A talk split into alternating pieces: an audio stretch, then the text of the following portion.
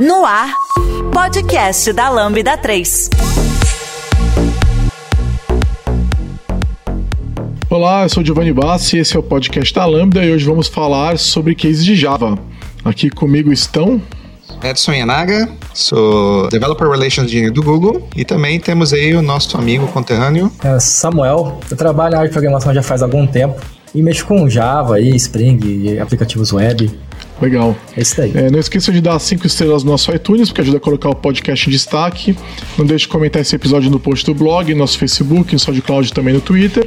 Ou se preferir, mande um e-mail pra gente no podcast lambda3.com.br. Se você está nos assistindo por vídeo, não esqueça de se inscrever no nosso canal do YouTube e nos dar um like ou no Twitch também. Acho que a gente tá no Twitch agora.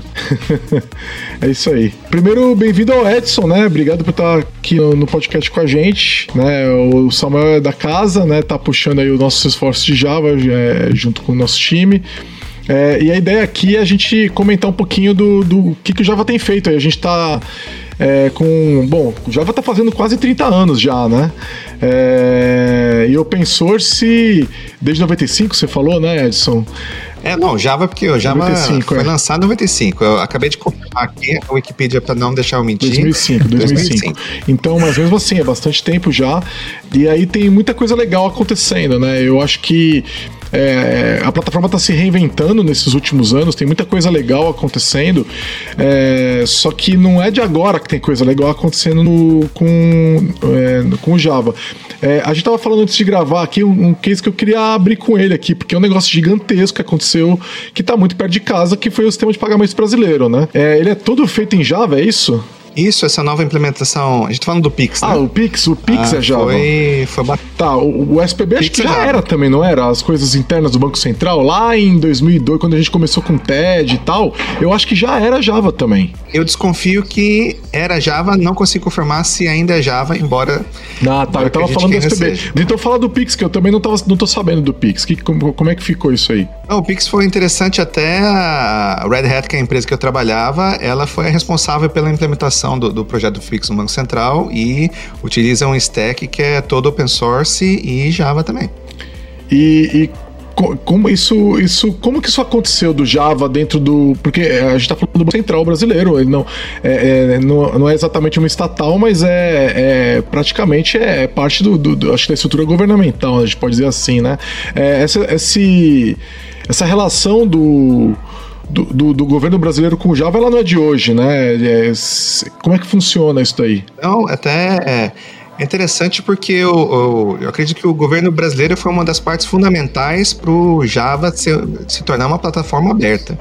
Então essa, essa discussão aí começou lá no governo federal, ah, que nós queremos adotar uma plataforma é, é, software livre, né?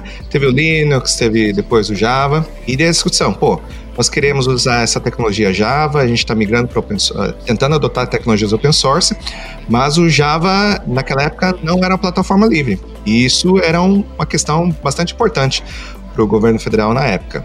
Ah, então, um dos principais incentivadores, né, vamos colocar assim, para que o Java se tornasse uma plataforma open source foi o governo federal, até que teve essas discussões, teve a, com a a, com o projeto Harmony, que é a implementação, open source do Java, teve a briga na época com a Sun, e para acabar com toda essa discussão, a Sun resolveu abrir o código-fonte do Java com uma licença GPL com o Class Path Exception lá. Aí você tem que ser advogado para entender, mas você pode utilizar de graça e você pode é, rodar programas em cima da GPL. A exceção no Class Path lá é só para dizer que os programas que rodam em cima da JVM estão isentos né, de ter que a, adotar a GPL. É a única cláusula que é diferente da GPL Sim. normal. Inclusive, dando uma olhada aqui, né? né eu falei, pô, eu quero, quero começar um projetinho aqui com Arcos e tal. E aí eu falei, bom, quero usar a última versão do Java, que é a 19, né? E aí fui procurar para instalar aqui no Windows, né? Digitei aqui o Winget no terminal, search JDK. Cara, tem um monte de JDK disponível para lá. O negócio, ele não só tá open source, ele tá com open source com um monte de implementações, né? É, eu vi que teve a, a, implementação agora da Apache, inclusive foi a que eu acabei escolhendo para instalar, da Apache. É, você tem a Microsoft fazendo um JDK, tem. É, tem a Amazon, é, só que a da Microsoft estava desatualizado, aí eu peguei e instalei a da, da Apache. É, é, é um negócio que é interessante porque as pessoas estão liberando seus próprios eh, JDKs, né? Todo, todo esse ambiente agora. Eu, eu acho que é uma riqueza que a gente tem no .NET, por exemplo, sabe? É, é, é são várias. É, é, é, o mesmo código, né? Compilado de, por empresas diferentes e aí elas, algumas delas atrelando suporte. Eu achei muito, muito rico isso, assim, sabe? Eu, eu gostei muito de ver esse negócio. Eu acho que eu, eu não consigo imaginar outra plataforma que tenha um ecossistema uh, parecido. Então você tem um projeto do OpenJDK, que é mantido pela Oracle, uh, licença GPL. E você tem essas N distribuições. Um, um detalhe, né? O projeto OpenJDK, se você entrar lá, ele é source code only. Só tem o um código fonte. Então, se você entrar lá, ah, eu quero o Java para instalar na minha máquina. Não, não tem, Sim, porque o projeto tentei. é código eu não tinha, fonte. não tinha onde baixar. Daí, ah, você precisa de uma distribuição. Ah, mais ou menos igual ao Linux, né? Daí qual você vai escolher? N, todas elas utilizam o mesmo código fonte, compilam a distribuição. Para poder ser chamado de Java, eles não podem mudar as funcionalidades do OpenJDK, tem que ser igual, mas é permitido você adicionar funcionalidades a mais. Você pega ali, uh, vou usar o exemplo, por exemplo, da, da, da, Red Hat. A Red Hat, ela tem um garbage collector diferente, uh, o Shenandoah, que só tem na distribuição da Red Hat. Então, se você quiser usar esse garbage collector que tem, que é que é vantajoso em determinados casos de uso, você tem que pegar o da Red Hat e no Red Hat, se você pegar da Red Hat, já vem. Se você rodar, por exemplo, no Red Hat Linux, você já tem suporte embutido e é assim que as empresas ganham. Mas aí não é dinheiro, é Java? Ah, aí você não pode falar que é Java? É Java porque é, a Red Hat, no caso, ou a Azul, ou a Amazon, né? Além deles, eles têm que comprar uma, uma licença, você tem que rodar um TCK, um kit de compatibilidade. Se passar nos testes, você pode colocar o logo do Java porque é Java. Então, são esses os requisitos. Você não pode tirar funcionalidade, você não pode mudar do jeito que está feito, você tem que comprar a licença e tem que passar nos testes. Daí você pode colocar Java, mas você pode colocar coisas Eu lembro quando esse TCK foi disponibilizado, que foi também um grande alvoroço, né? Porque é, não, não chegou. Eu lembro de que ah, agora a gente tem isso, né? E outras empresas vão poder começar a fazer, é, rodar esses testes. E aí teve uma época que todo mundo estava começando, ah, já estamos em tantos por cento dos testes, estão passando tal. Foi um evento esse lance da liberação desse kit de testes, né? Então, mas eu tô pensando aqui a liberação do kit de testes, porque tem o TCK do Java e o TCK do tá. Java EE. São diferentes, tá. É? É. Do Java EE, ele foi liberado. Não, do não, Java, mas não tenho certeza, eu acho que é, é, é foi liberado para licenciar, você, como você falou, né? Não é que eu, eu, eu, não, eu, não, sei se ele é open source ou não, eu acho que ele não é open source. É, do Java E, é, ou agora Jakarta tá, E, ele é open source. Do Java, eu não, não, tá, não consigo tá. afirmar se sim ou não. Tá, mas eu tá. desconfio que não. Interessante. É, tá, e aí, é, bom, voltando ali no assunto, aí a gente teve então o governo brasileiro ajudando a, a pressionar, a pedir por um Java livre. E isso, de certa forma, ajudou ali na, na, na, na liberação da licença do Java. E é, eu, eu acho que é, o governo brasileiro usa muito Java, né? É uma plataforma muito adotada dentro do governo brasileiro, a gente vê muito. É, eu, eu acho que um, um, outro case, além do, do Pix, né? É a aplicação do imposto de renda, né? Que a gente. E, e, não só ela, eu percebo que tudo que a Receita Federal libera, não sei se são todas, mas eu já usei várias aplicações da Receita Federal, elas tudo parecem um pouco com a aplicação do imposto de renda. Parece que eles têm um. Deve algum framework interno que eles usam para basear todas as aplicações, elas se parecem, né? E são todas feitas baseadas em Java também. E é uma aplicação que tem ficado melhor, ano após ano ela tem ficado melhor, né? Ela tem. Eu percebo ela evoluindo, é um investimento muito interessante aí do governo brasileiro fazendo uma aplicação desktop para a gente rodar mesmo e que funciona muito bem, né? Então você vê aí esse compromisso, né? Foi naquela época, depois que o governo já ficou livre, o governo federal resolveu adotar, Banco Central, Banco do Brasil, é, foi um dos primeiros bancos do, do, é, é do mundo aí a adotar tecnologia Java como, uh, como case de sucesso muita coisa do Banco do Brasil e imposto. Então, nós temos uh, grandes amigos lá no Serpro que lideraram né, essa, a criação dessa plataforma tecnológica dos aplicativos do Cepro rodando em Java. E o imposto de renda talvez seja a coisa mais visível que a gente tem aí da, Sim. desse Java. E, e é, é, interessante porque eu lembro lá na década de 90, quando a gente ia rodar uma aplicação Java, a impressão que eu tinha é que era muito lento. Eu, eu, eu acho que a, as ambições que o Java tinha naquela época, elas eram maiores do que as máquinas permitiam, né? Porque é, toda a ideia de rodar um. Hoje, hoje é uma coisa tão comum, né? Você ter um runtime, aba de collector e tudo mais, que hoje todo lugar tem, né? Toda linguagem moderna tem, né? É, na época não, não era comum um negócio desse, né? E. E eu lembro que as aplicações eram lentas, elas, elas demoravam para rodar e tal. E hoje acho que as pessoas nem sabem, mas elas estão lá fazendo imposto de renda delas numa aplicação Java super responsiva, super rápida, funcionando super bem. Né? Então é, é, quebrando aí esse mito de que é, a aplicação Java seria uma aplicação lenta. É, mas de fato eu lembro que era, e, e eu lembro também daqueles. Eu não lembro mais qual que era o nome do, da, da ferramenta. Acho que era o Swing, que, que ele, ele tinha seus, suas próprias é, sua própria, seus próprios layouts, né? O botão do swing não era o botão do Windows ou do Linux ou do Mac, ele era o botão do swing, ele tinha cara de swing as aplicações, né? É, e a gente não vê mais isso hoje em dia também, né? Isso aí eu acho que ficou, não sei se, se usa swing ainda, mas parece ficou atrás, né? Não, tem, ainda tem swing, ainda tem JavaFX, embora pouquíssimas empresas do mundo ainda utilizem Java no desktop, mas eu coloco. Uh, acho que os casos de sucesso que eu consigo, eu consigo lembrar, além do, do de renda do Brasil, é, a Airbus né, utiliza muito o Java Desktop e o CERN, né, lá o, o, Centro de Pesquisa Europeu, também utiliza bastante Java Desktop.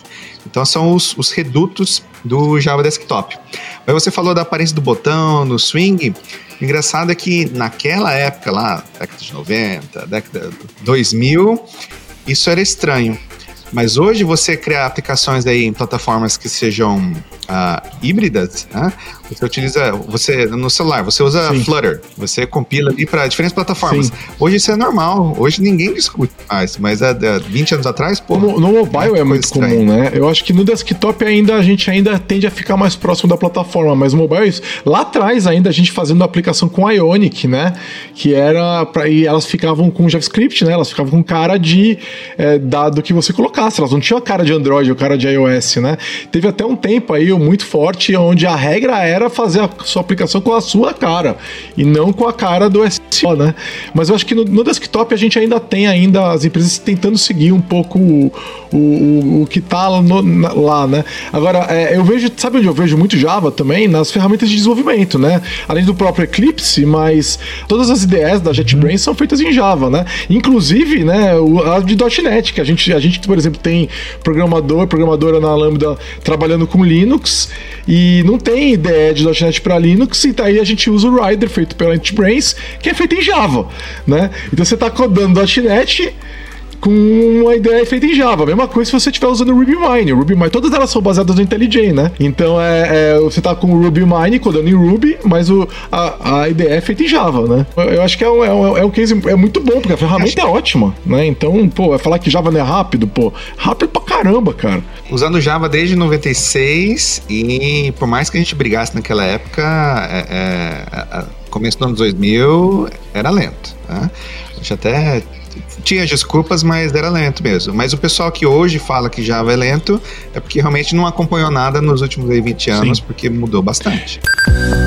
A Lambda 3 é uma empresa de tecnologia com expertise comprovada na construção de produtos digitais e soluções customizadas de ponta a ponta, que transformam o seu negócio para uma nova realidade.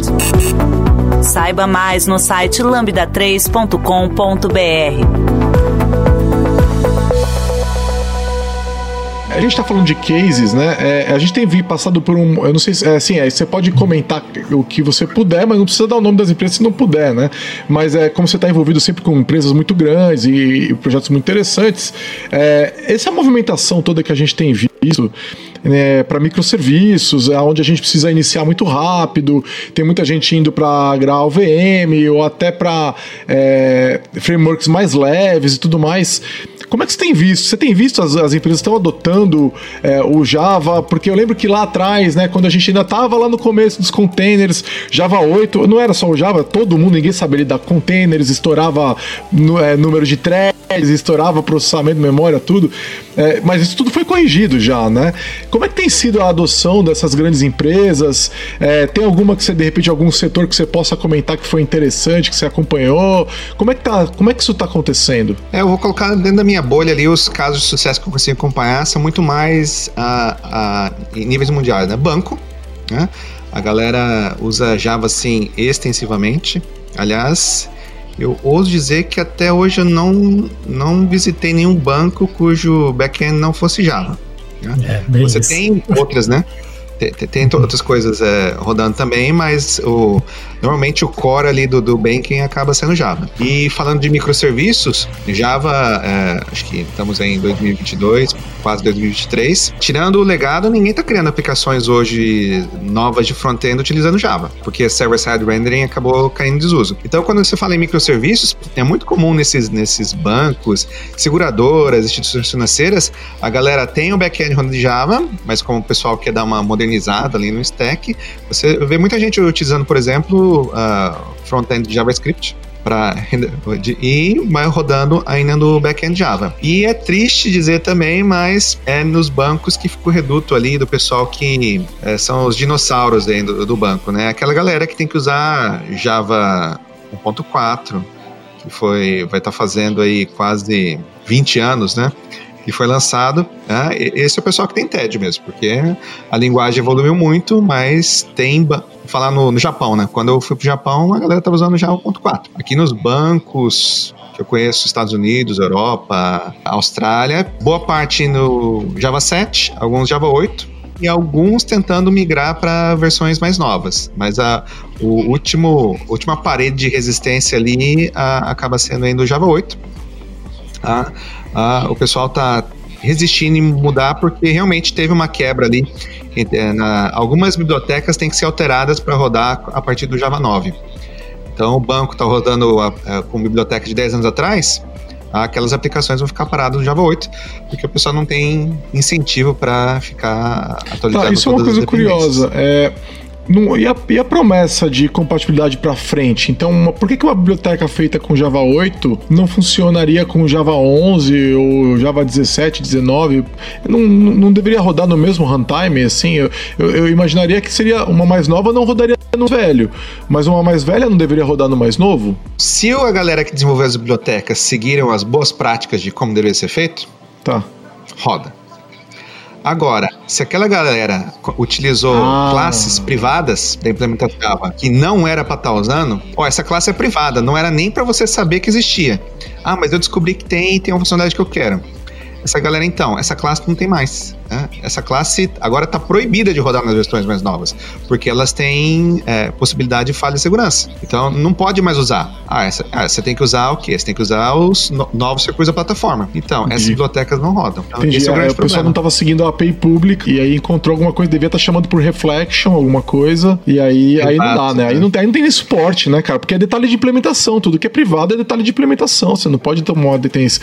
Tem muita coisa assim rodando, Edson? É, é comum isso aí? Olha, eu vou dizer que as principais bibliotecas, a grande maioria, é, os mantenedores das bibliotecas já soltaram versões mais novas, sem esse tipo de problema, mas essas bibliotecas, versões mais novas, estão rodando com versões mais ah, atualizadas ah, tá. da JVM também. Então não tem como pegar a, a versão que foi compilada para o 11 e botar no, no 8. Então, isso exige que os. Então, mudar do Java para o 8 é, é, um processo mais complexo. Né? E eu falei, né? Ah, tem classes privadas, tem um pouco mais de detalhe nisso aí, mas o, o grosso do negócio é, é, é esse, é, é esse toque. E aí, esse, esse pessoal. Fala, eu senti na. Eu senti na pele isso quando fui colocar o Spring MVC para rodar com o Java 9, 11. Doeu, não funcionou. O... É, daí você tem que ficar, é, vira detetive, né? Você tem que ficar caçando. Por que, que essa biblioteca não tá funcionando? Ah, tal. Ah, tem que usar tem que ser só a partir de tal versão para frente. Né? Então, é, leva é, E você atualizar uma biblioteca dessa, é, é, versão major, né? Ela pode ter quebra, ela pode ter quebra de compatibilidade. Ou seja, talvez você tenha que reescrever algum pedaço da sua aplicação e quebrou aquela compatibilidade. Então, você sai lá da versão 3 da biblioteca para 4 para poder atualizar o Java, mas antes você precisa atualizar toda a sua aplicação para funcionar com aquela versão nova. Então uhum. é toda uma stack. Só que é, é, aí eu fico pensando, né? Porque se você está numa versão no Java 8, por exemplo, você tem problema para rodar essa aplicação container, né? É, aquelas, aquelas, ele, é, o Java 8 não estava entendendo ainda limites de memória e CPUs, né? Que o, que o, o container colocava.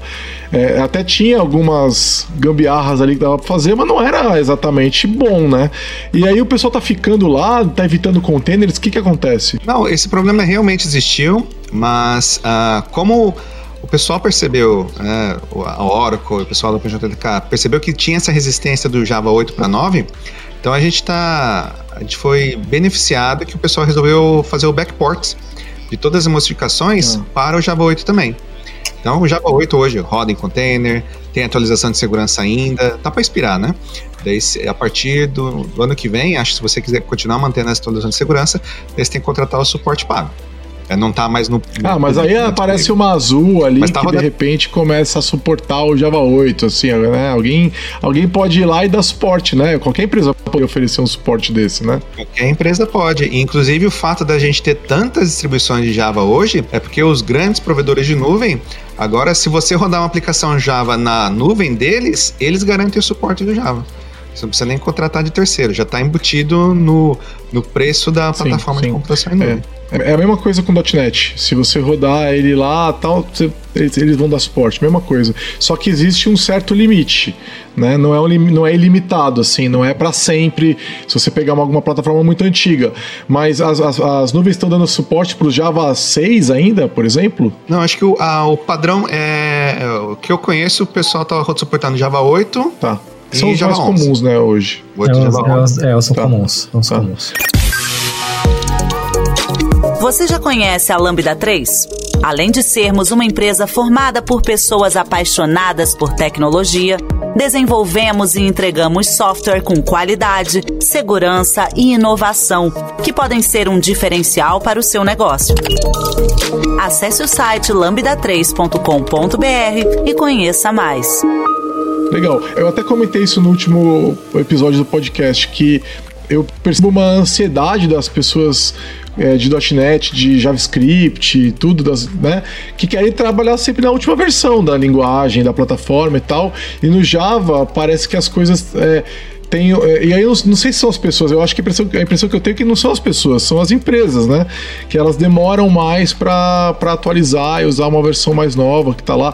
O que é curioso, assim, é, é, eu não sei se essas quebras que você mencionou, Edson, porque o Java ficou estacionado né, por muitos anos, né? E isso criou um certo, uma certa acomodação, talvez, nas empresas, né? E aí agora a gente está vendo esse movimento de, pô, a cada seis meses tem uma versão nova, né? Então, quem sabe isso aí começa a quebrar conforme esses patches de segurança passam param de sair, né? Vou falar porque eu, eu vivi os dois lados, né? O fato de você poder trabalhar em empresas menores, trabalhar em startup, depois você ter que trabalhar com bancos e eu confesso que eu subestimava a complexidade de um ambiente financeiro. Então, quando você está. Eu visitei um banco e, e eu conversando, né, pessoal, eles estavam com esse problema também do Java, né? Que os desenvolvedores, claro, queriam atualizar a plataforma, mas o pessoal de, de, de infraestrutura, o pessoal de Ops falou assim: atualizar de jeito nenhum. E até eu estava numa dessas reuniões que o pessoal estava discutindo, daí, o, daí um dos vice-presidentes falou: ah, por que, que eles não atualizavam para a última versão?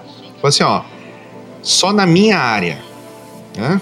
Só no meu pedaço, nós temos mais de mil aplicações rodando Java até a versão 8. Eles, daí eu, eu falei assim: quantos bilhões de dólares é, eu vou ter que investir para atualizar todas essas aplicações para rodar para a próxima versão? Ou seja, a gente não vai, não vai. Tá?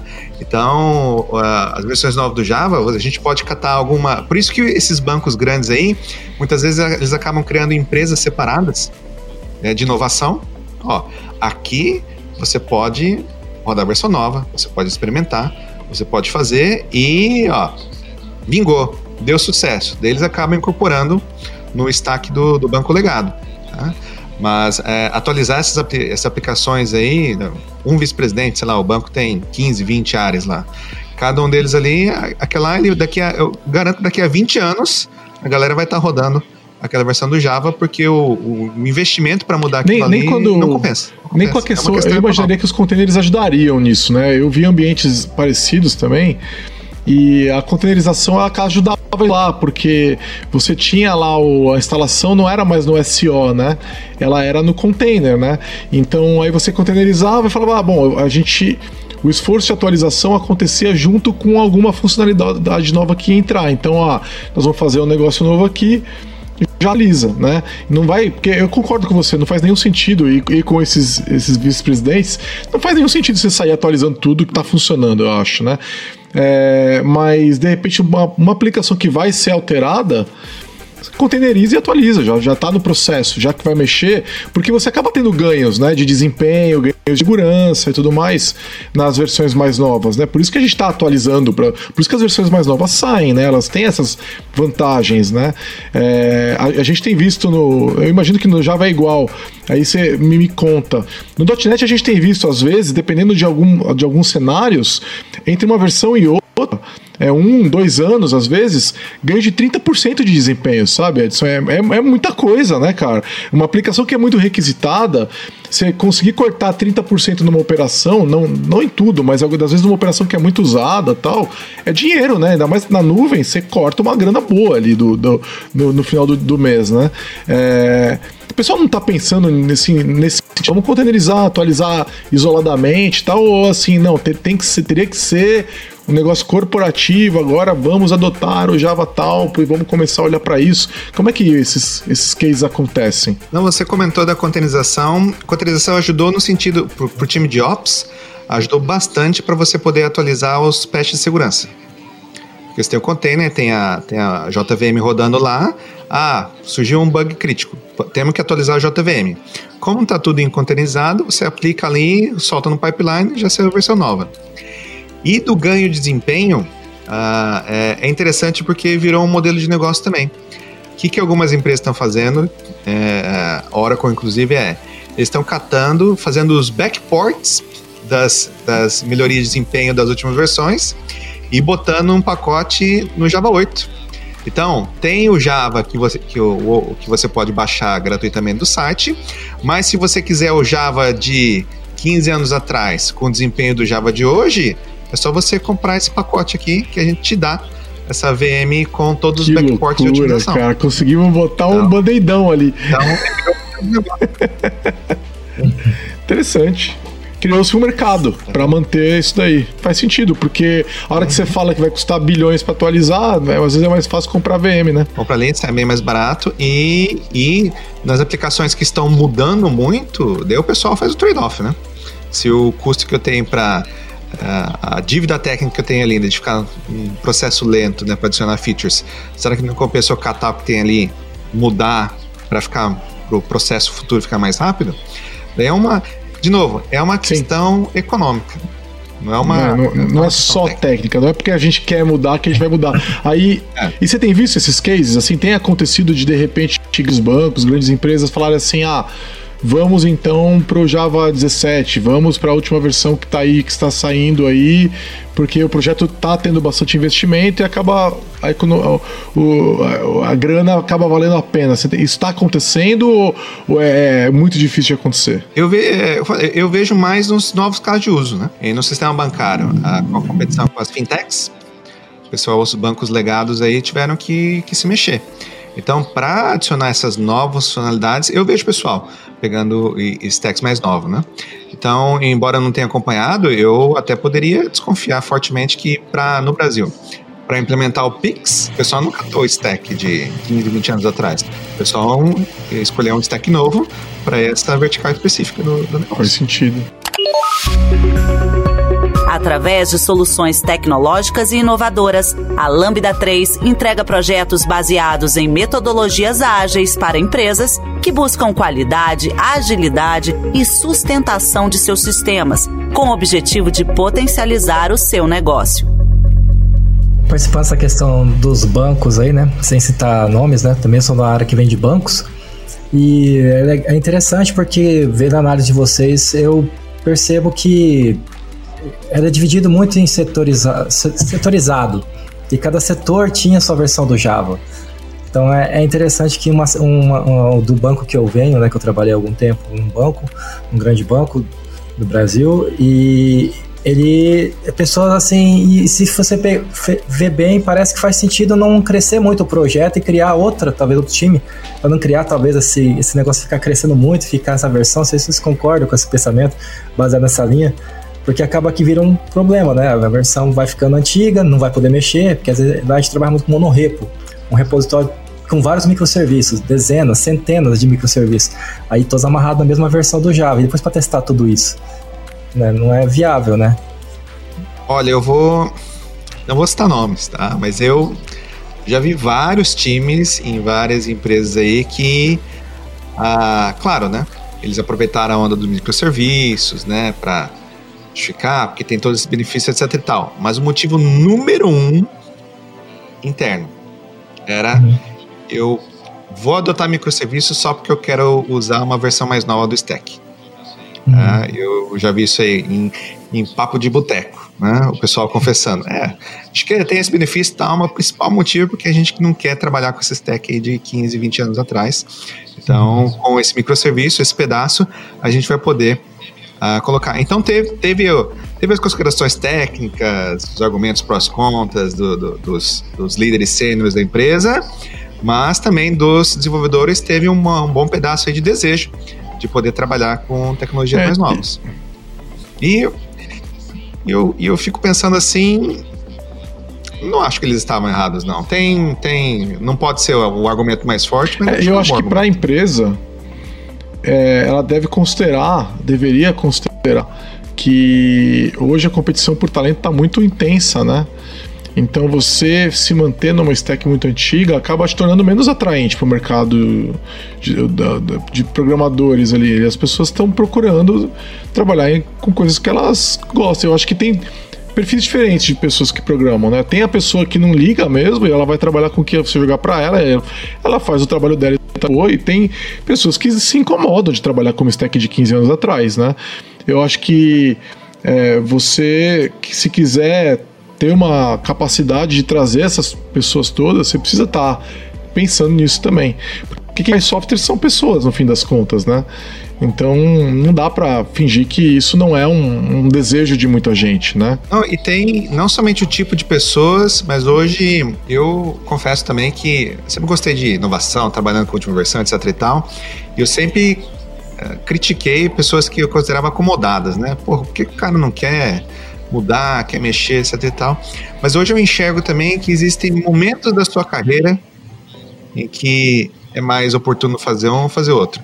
Eu entendo também a galera que está trabalhando no banco, a, a, o pessoal que tem aí 55 mais, 60 ali. A galera, assim, gente, eu só quero ganhar dinheiro. Né?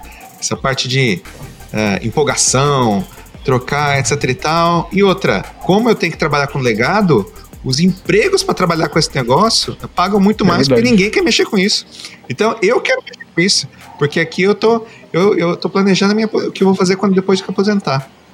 Hoje eu entendo o pessoal que é, que tá nessa fase da vida, eu entendo. É, e a gente vê muito isso também com o pessoal que tá trabalhando com mainframe, né, com com aquelas linguagens mainframe call e tudo mais, é, muita gente está muito bem empregada, ganhando bem e tudo, porque não é economicamente viável sair das plataformas em muitas empresas e estão tranquilões ali, fazendo só, trabalhando, contribuindo para a sociedade, contribuindo para a empresa.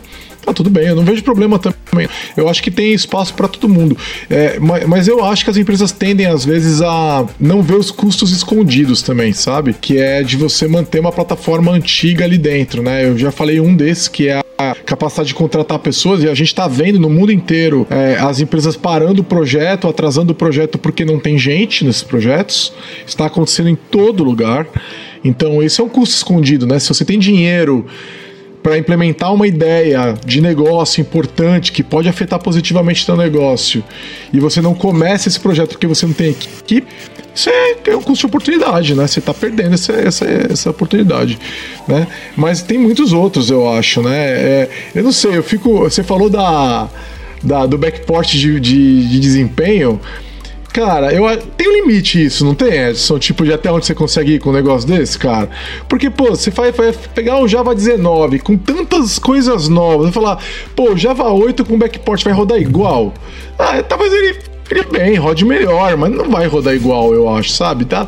Tem algumas coisas que não dá pra fazer. Ah, por exemplo, a gente tava dando uma olhada, eu, Samuel aqui na Lambda, tudo a questão da, da, da Graal VM, cara, e o que você consegue fazer com o Java moderno na Graal VM, não dá pra você fazer com uma aplicação antiga, entendeu? Você tem que se atualizar para rodar lá. Não tem nada que você possa fazer a não ser considerar é, atualizar essa aplicação e para poder ter os ganhos que estão lá, né? Tem um tem um ali, né? Você não acha?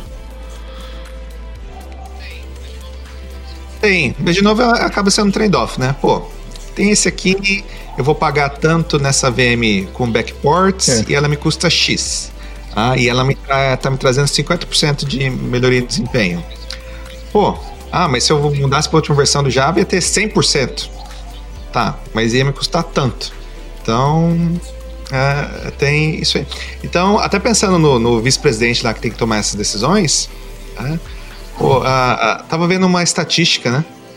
É, que é que olha só como é que você tem que parar para pensar nisso aí. O, o tempo de vida médio de um CTO de uma grande empresa americana é cinco anos, certo? Se eu contratar essa 9M que tem 50% de desempenho, ah, eu consigo, o mês que vem, tenho 50% de aumento de desempenho na empresa. Meu bônus está atrelado a isso daí. Reescrever para poder aumentar o desempenho, né? além de ter o risco né, do projeto falhar, né? eu talvez eu não seja a pessoa que vai colher o, o, o, os resultados. Então, no, no, nível de CTO, a galera também tem menos incentivo. Então a gente tem que pensar no, no fator, no fator humano aí. Que eu acho chega a ser uma sacanagem, né? Com quem, com quem tá embaixo lá, com quem fica, mas, mas é fato. Tá? E outra coisa que eu aprendi também falando com o pessoal mais, mais graduado aí. Tem, tem esse é, fator e, e as empresas, também. elas trabalham no então, curto prazo, né? Não é nem cinco anos, é três meses, né?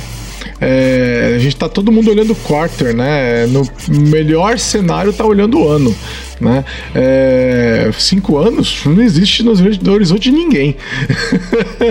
é, é, eu acho que isso é um, é um problema é, para as empresas em geral, né? Para os acionistas, as empresas em geral porque idealmente você deveria ser numa empresa multinacional muito grande, ela deveria ser capaz de fazer projetos com mais de cinco anos de horizonte de resultado, né?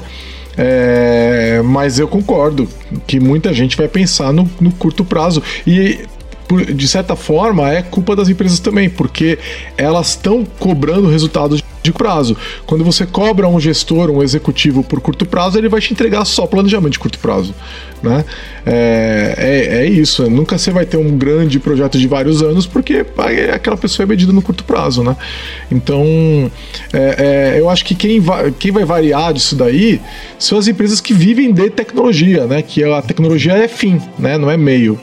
Né? Então, é, que estão produzindo pro, produtos de, de software, que, né, que aí elas não têm opção, né? Elas têm que trabalhar olhando dessa forma. E são investimentos de muitos anos mesmo, muitas vezes, né? É, não tem o que fazer. É a mesma coisa você falar que você vai medir uma indústria farmacêutica no quarter. Não tem condição, né? Elas fazem investimento de três anos ali para sair um remédio, né? Às vezes mais do que isso, né? Mas com frequência mais do que isso. Então não dá para medir no quarter uma, uma farmacêutica, né? Eu acho que é. Se você botar um ali de, de de trimestre ali, ferrou. A empresa vai, ela para de investir, pra, em 10 anos ela vai à falência. em várias outras empresas dá para fazer isso, né? Dá para ter uma visão de curto prazo. E é, é o problema com quem tá embaixo, mas aí fica aí para quem tá considerar, né? Onde é que você quer trabalhar? Né? Onde é que você quer investir teu tempo e tudo, e porque uhum. tem essa característica mesmo nas empresas e tudo mais. E aí as empresas que fiquem atentas, porque as pessoas vão ficar atentas a isso também, né? Ninguém vai querer trabalhar numa empresa que tudo é muito antigo, né? Quer dizer, ninguém não, voltamos a uma questão de perfil, né? Vai ter as pessoas que vão querer e vai ter as pessoas que não vão uhum. querer. Dependendo do que você precisa de resultado, você precisa de um perfil ou de outro, né? É, eu acho que tem aquele pessoa que não quer olhar para as coisas para a última novidade são perfis importantes também, dependendo do projeto que você está fazendo, né? É, só que tem perfis que precisam da outra. E aí, aí você precisa pensar no teu ambiente, o que, que você está fazendo no teu ambiente, né? É, o bacana é que a gente vive uma fase Sim. que tem espaço para todo mundo. Mas olha só, tô vendo aqui, tá, foram 50 minutos já e a gente está falando dos casos chatos, né? Hum. A gente está falando de legado. Fala um pouquinho dos casos mais novos aí. A galera que quer trabalhar com Java e que vê alguns casos de sucesso, o pessoal uh, colocar de empresas de destaque.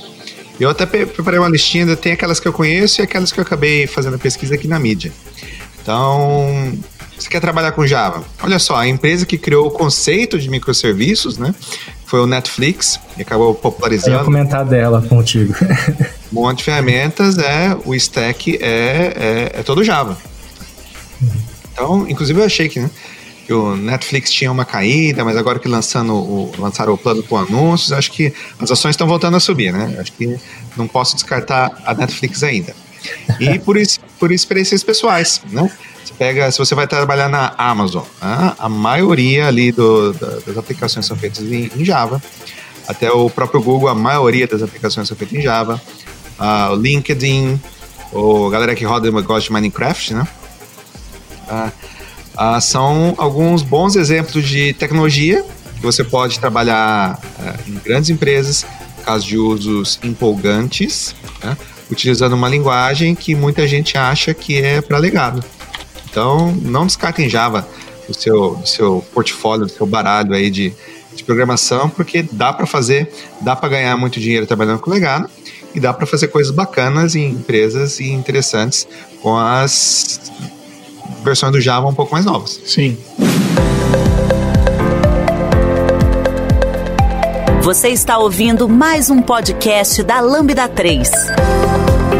Nos organizamos de forma democrática para que todas as pessoas compartilhem conhecimentos e boas histórias. Temos muito papo sobre tecnologia, diversidade, cultura e muito mais. Encontre o caminho para novas ideias aqui. E Edson, seria a questão da escalabilidade dele, é, que é o grande diferencial, porque eu conversei com o arquiteto Otávio, acredito eu que você até conhece ele, Java Champion ser com você. amigo. Então, e ele falou que ele até, falou, ele até tirou essa responsabilidade, falou: não é eu que estou falando, quem está falando foi a Netflix. Ele disse assim: né, está gravado esse em vídeo. e ele comentou que o Netflix falou que quando tinha de ser sério, mexeu, pegou para fazer projetos com Java. Uma palavra bem pesada, assim, né? Bem forte, mas é, porque realmente seria a questão da robustez né, do, da, da, linguagem, robustez da comunidade. Na sua visão, o que você acha que seria quando o Netflix chega a esse ponto, já usando outras linguagens, o que, que ele quis dizer de fato, né, a pessoa que falou isso? É, no, no, no, caso da Netflix, a, a, escolha foi por causa da JVM. Né? Colocar J, a, a, a JVM, a máquina virtual do Java, Tá? Ela é provavelmente a, a JVM mais avançada do mercado e está sendo evoluída aí nos últimos 25, quase 30 anos. Então, muita inovação. Embora, e, e, a gente, embora a linguagem Java né, tenha ficado muito parado, e realmente muitos recursos novos que você vê em outras linguagens estão sendo incorporados na linguagem Java agora, um pedaço que nunca parou de evoluir foi a JVM. Então, o Giovanni falou do, das questões de desempenho, etc e tal. Então, a, a JVM é ela que puxa a carroça em termos de desempenho para máquinas virtuais. Tanto é que antes da JVM, ninguém considerava rodar em produção uma aplicação rodada em VM, porque não, é muito lento e não tem como. Né? Então, as inovações de JIT, otimização, Aí acontece, aconteceu com Java. Inclusive foi a partir do Java, uma coisa que eu, achava absurdo, né? que, é, que é um artigo lá dos anos 2000. O pessoal da universidade descobriu que rodar aplicações na JVM é fazer com que a aplicação fosse mais eficiente do que rodar código nativo. Tá? E o porquê? É por causa do JIT. Tá? Porque quando você faz compilação estática para código nativo, você tem um closed world, é um mundo fechado, você assume certas premissas sobre a aplicação tá? e compila para aquele caso específico. A JVM não. Você tem estatística, a, a JVM ela começa a otimizar o seu código a, a partir de, de 10 mil invocações de método. Depois que você rodou aquele 10 mil, ele sabe, pô, das 10 mil vezes, 80% das vezes naquele if ali, ele entrou no if, não entrou no else. Qual que é o caminho que eu vou colocar no, no pipeline? Vou otimizar já, o já caminho. carrega na memória antes, né? É por isso. né? para não perder o pipeline né? Uh, lá do processador.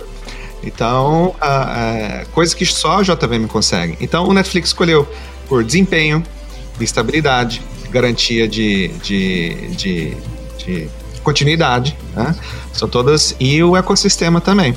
Então, a escolha foi uh, na JVM. E eu digo até JVM porque, no caso do Netflix, eles não usam só Java. Né? Eles também utilizam Scala. Né? Então, eles utilizam outras linguagens. Né? Em, em, cima da, da Sim, e é legal falar do Netflix porque eles são reconhecidamente uma empresa que está sem ponta né, de tecnologia. É, até a maneira com que eles mantêm os talentos é muito diferente do que as outras empresas costumam fazer e é uma empresa muito interessante para acompanhar o que, o que, eles estão fazendo. É, e, é, e, eu acho muito legal a gente ir além da linguagem Java e falar da JVM, porque aqui no Brasil também a gente tem, né, o Nubank tá, tá concentrou tudo em Clojure, né, e é JVM lá, né. Então é, é eles são bastante vocais sobre isso, já falaram muito sobre isso e tem aí surgiram com como uma ameaça para os grandes bancos brasileiros, né? É uma, um, não se via isso quando eles fizeram. E eles não foram para o mainframe, que é o que é, que é onde tão, estão todos os grandes bancos, né? Eles foram para uma plataforma moderna baseada na JVM. Então, é uma linguagem, vamos dizer, bastante incomum, né? Porque o, o Scala é realmente. É, eu vejo o Scala como um sucessor muito natural, assim, quando a gente linguagem. Scala é, ele é uma linguagem compreensível para uma pessoa que programa em Java. O, Clojure não é. Né? Então, assim, é, é, realmente é uma decisão é, interessante pra caramba, muito diferente ali do, do, por parte deles, mas mostra também a força da JVM, eu acho, né? É, eu, eu concordo, a JVM realmente ela é, é, é um marco na computação, né? O, o eu lembro do quando você falou do, no, nos anos 90, que foi quando eu aprendi a é, os bancos todos eles é, rodavam C++, né? O Java eu acho que estava começando a entrar ainda na época dentro do, desses ambientes, é, mas exemplo, toda, todos os bancos sabiam fazer VB, né? É, só que o VB não rodava nos processos principais. O VB era só o front-end. Né? Qualquer coisa que exigisse um pouco mais, ela era feita em C++. O Java conseguiu quebrar isso, né? E aí tanto quebrou que aí deu toda a treta com a Microsoft, que estava investida no Java, daí não deu certo, daí fez .NET e tudo mais, mostrando que a aposta na, na VM era correta né? Confirmando, o Java tava, quando a Microsoft faz .NET, é o Java fazendo escola, né, cara? Porque aquilo lá é a mesma coisa, eles refizeram o Java, né?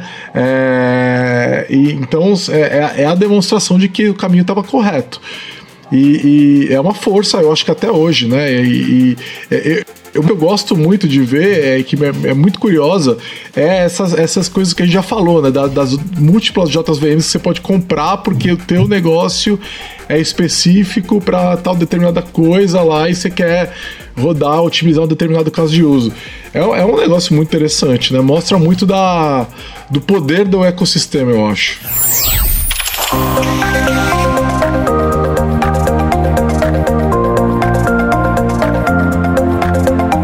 Esse podcast é produzido pela Lambda 3, uma empresa de tecnologia inovadora que pode te ajudar em seus maiores desafios.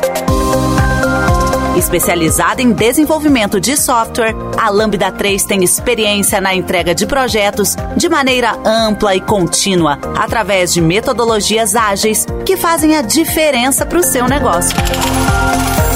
Conheça nossas soluções entrando no site lambda3.com.br. É, e outras coisas interessantes, por exemplo, você pega aí o. Ah, o. o a, a, plataforma de log distribuído mais popular no mercado hoje, né? Você pega Kafka, né? toda feita uhum. em Java, né? que foi criado dentro do LinkedIn, que também é outra empresa que utiliza Java nos backends. Hadoop. Ah, Hadoop, né? É para galera que quer fazer data science, etc e tal, né? utilizando Hadoop e outros, né? Apache Elastic. Spark também é feito em Java. Então, Elastic. Né? Então, muitos casos uh, de sucesso. E em aplicações comerciais, a Bolsa de Valores de Nova York. Né? Só uma aplicação high trading, high frequency trading. Né? Também utilizando, utilizando Java, porque na época né, eles consideraram que era a única plataforma que ia aguentar o back E é uma decisão que continua até hoje, né, em termos de escalabilidade, throughput, etc. E até eu estava vendo outro caso aqui, é uma, uma, uma, outras plataformas, né? O pessoal comenta muito como o caso de uso de arquitetura, o LMAX, tá? que é para ser super high frequency trading ali e também. A bolsa de Londres também, pelo que eu me lembro, então, a própria muito... bolsa roda Java, pelo que eu me lembro. É, então, que também é. Eles têm que processar todos aqueles lá, né? Um dos maiores mercados do mundo e eles estão lá rodando com Java também. É, é, eu, eu, eu não tenho dúvida, assim. É, eu acho que quem apostou Java ou no .NET lá atrás, né? Vai continuar tendo muito resultado, cara, porque. É, é, é, isso, é o poder, é o que você falou mais cedo, é o poder da VM, né? É um código é, que vai continuar sendo otimizado, vai estar tá mais preparado e, é, e te permite um roll forward, né? Apesar dos problemas que a gente falou aí de roll forward, mas ele permite, né? Então tem, é, tem possibilidades interessantes de ganho, né? Você não precisa. É, é, e, e, e, com segurança, né? Não é igual o C que você pode ter um, um buffer overflow expondo um risco de segurança absurdo, né? É, é, que o Java não, não, não, oferece isso, né? Porque agora a gente está começando a ver o Rust resolvendo esse problema, né? Mas aí voltamos para o problema que você falou mais cedo. Uhum. Um código em Rust não é capaz de otimizar é, para determinado cenário. É, para fazer alguma otimização, você vai ter que e isso tem gente fazendo, não sei se você já viu, mas tem gente fazendo, né? Otimização de perfis, né? E executando aplicações de forma instrumentalizada para tentar gerar uma compilação nativa mais otimizada. Mas dá trabalho montar esse negócio, não é uma coisa tão fácil de fazer, né? Enquanto aí você tem lá a VM fazendo isso para você de graça ali, né? Tá, tá lá, tá, tá vindo, já tá na VM, né? Então realmente é muito poderoso. É, é aquele negócio quando você tenta, você tenta fazer aquele puxadinho na sua casa, né? E, é, ah, dá para fazer profile, tá, mas você tem que fazer coletar os dados de profiling, colocar tudo isso aí numa base de metadado, socar no compilador, né, que não estava preparado para isso, né? Ah, assim, e, e, sendo que, de novo, a JVM está fazendo isso aí há mais de 25 Sim. anos. Tá? Ela foi criada para isso. É, eu, eu, lembro de, de ver, para mim uma das coisas mais legais, assim, que é simples a gente falar para quem não tá entendendo o que, que é esse tipo de coisa, né, que tá ouvindo a gente. Eu lembro de quando eu ouvi isso, eu falei, caramba, é incrível que a JVM conseguia fazer isso, que é a desvirtualização dos métodos, né? De falar, não, esse método aqui, ele é. Porque no Java o padrão é o método ser virtual, né? É... E você precisa dizer que ele não é virtual. Pô, eu pensei, pô, isso deve gerar um monte de problema, porque no .NET ele por padrão não é virtual, né? E eu pensei, pô, o método virtual tem custo para ser chamado, né? É... E só que não, a JVM resolve isso. Ela fala: não, ninguém chama esse cara de forma virtual, ele não é mais virtual, acabou. que é um negócio tão simples. Não, é, é que a gente não pensa nisso, é, do, do impacto de fazer uma chamada de um método virtual mas que os caras falaram: não, a gente já percebeu que tá, a gente tá aqui, os objetos estão na memória, ninguém tá chamando virtual, pronto, a gente vai chamar direto o método, né? Sempre nesse tipo de objeto vai direto. E ganha um desempenho absurdo, porque a virtualização de método é cara, né? Sim, e isso aí é algo que não pode ser feito, por exemplo, com otimização estática. Só pode ser em tempo de execução. Né? Precisa de uma JVM, de uma VM, né? Para poder fazer isso aí. E, e no caso não é só o compilador já consegue otimizar boa parte, mas como a JVM é, permite que você carregue classes dinamicamente, você tem que ter uma segunda rodada de otimização em Sim. tempo de runtime. Então, é, olha que pedaço sim, sim. de É, porque todo, na prática, todo método que for público, ele poderia ser chamado de, né, né você não sabe, né? É, que, que vai ser carregado naquele código. Então, se o método é público, sei lá, se ele amanhã outro código pode subir ali e chamar ele de forma virtual. Então, é fato, sendo o pode desvirtualizar nenhum método público, né? É, mas a, o runtime pode. né? É, é, é, eu acho essas coisas é é, para quem curte essa é, é, entrar e ler um pouco sobre isso, eu acho elas fantásticas, interessantíssimas assim. E eu, eu acho que até hoje o Runtime .NET não faz isso. Eu acho que até hoje eles não fazem isso. Já tem 20 anos de .NET já. E eu acho que até hoje eles não fazem isso. É, eles estão começando agora com Profile Guided Optimizations justamente para começar a trabalhar é, justamente esse ponto, pelo que eu entendi, mas eu acho que eles ainda não, de, não devirtualizam os métodos. Então é, é, Mas aí o custo do .NET é menor, porque os métodos não são virtuais por padrão, né? Então você teve uma intenção da pessoa que estava programando de tornar aquilo virtual. Então o, o, impacto também é menor, né? Ele é muito maior dentro do, do Java. Por outro lado, eu gosto muito de programar com o Java porque é muito mais fácil testar. No .NET a gente precisa é, ir lá e colocar um método como virtual para você poder fazer um mock, por exemplo. No Java não, ele já vem por padrão, toda dependência que você ela tá, ela é mocável, né? Então, putz, cara, o que isso já me deu de dor de cabeça no .NET que não existe no Java, é muito é incomum acontecer no Java. Né? Então, é, pequenos detalhes, diferenças de plataformas ali de, que são interessantes e, e muito interessante como é que foi resolvido o problema da virtualização, né?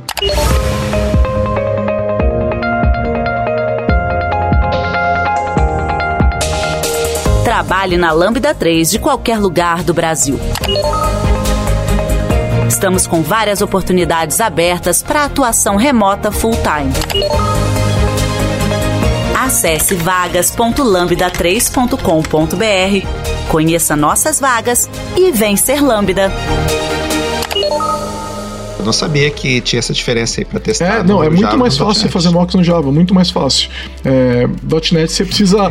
Normalmente o que é feito no .NET é criar uma interface, poder fazer. Uh, os objetos todos são passados como interface, porque é, você não consegue mocar.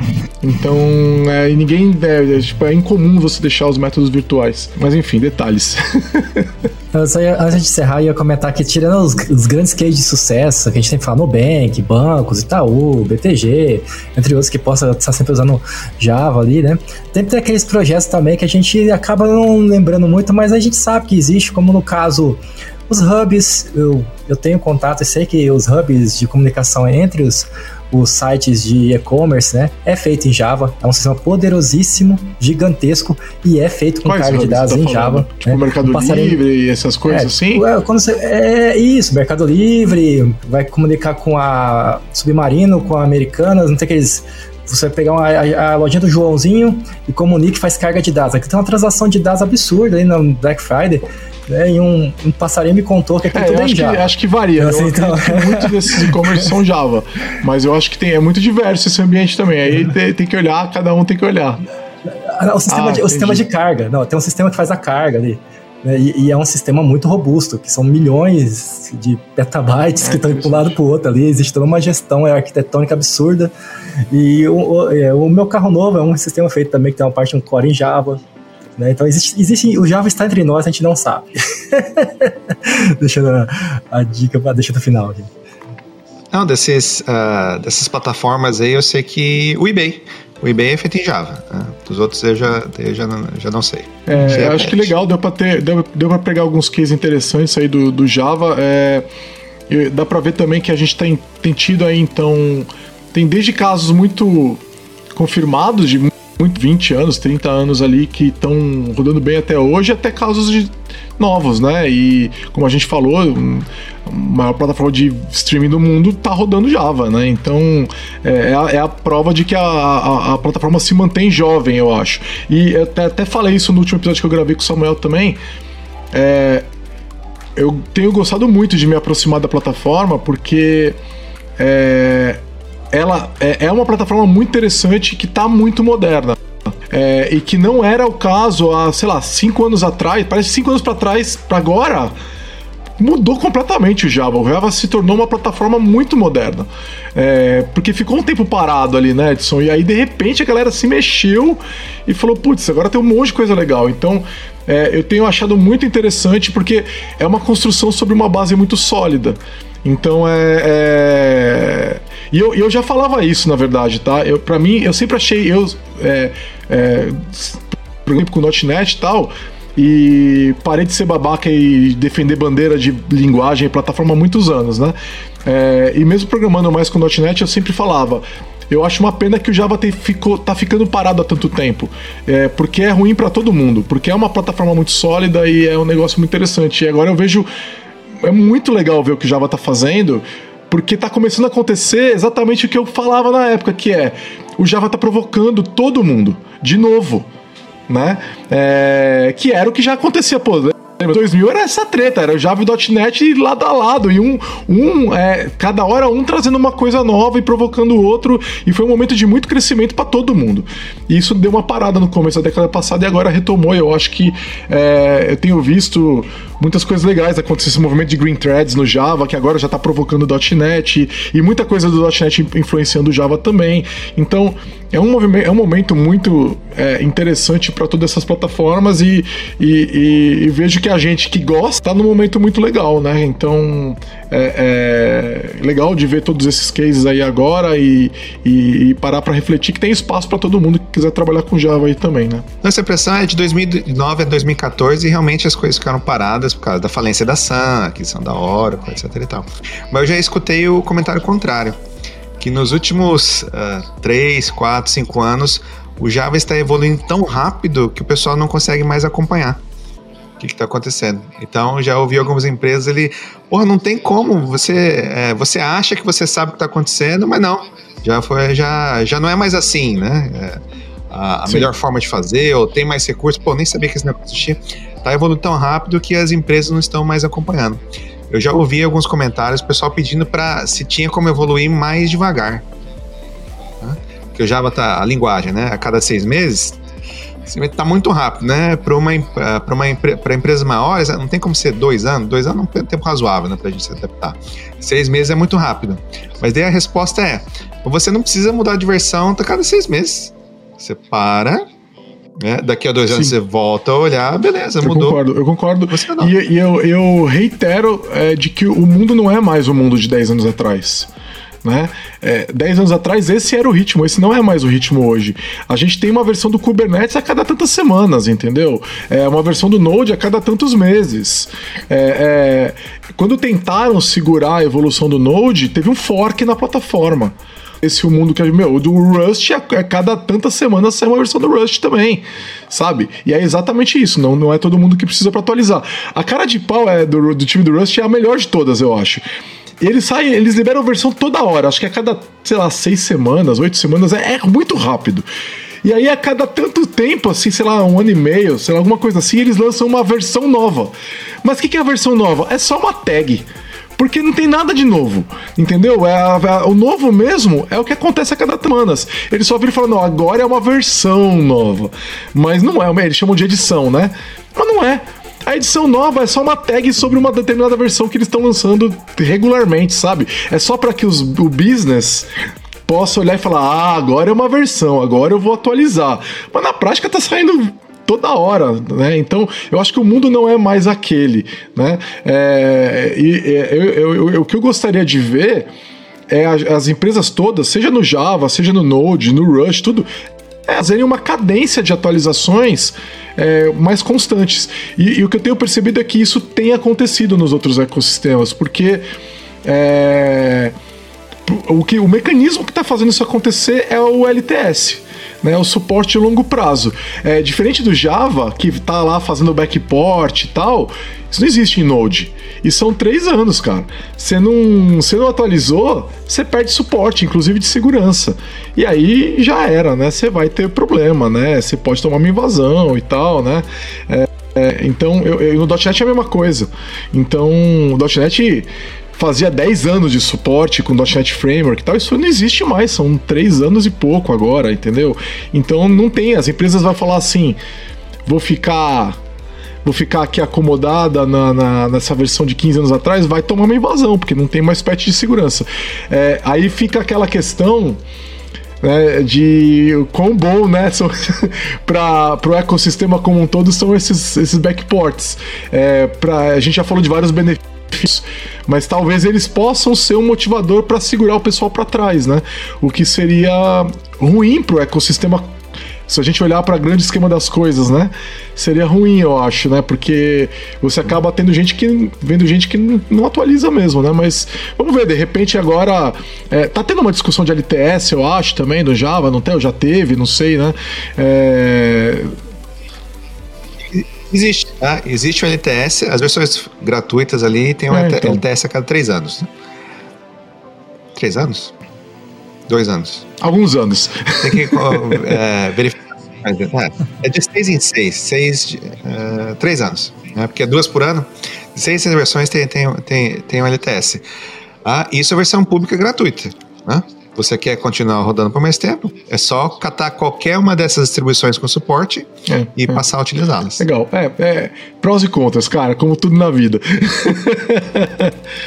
Legal. É, vocês querem fechar aí com algum com alguma recomendação, algum algum é, jabá, comentando como é que a gente segue, Edson? O que, que você tem feito aí que a gente, pra gente acompanhar? Ah, até esqueci de agradecer no começo, mas é, muito obrigado, Samuel, entrou em contato comigo aí, Samuca. Né? Obrigado, Giovanni, aí pela conversa, pelo, obrigado pra Lambda 3, né? Um prazer poder estar tá tá conversando com vocês. Hoje, durante seis anos, né, eu trabalhei na Red Hat, por isso que eu estava bastante envolvido com essa parte de Java, uh, open source, Kubernetes, mas, uh, como eu falei no começo, hoje eu sou o responsável pelo Developer Relations do Google Wallets.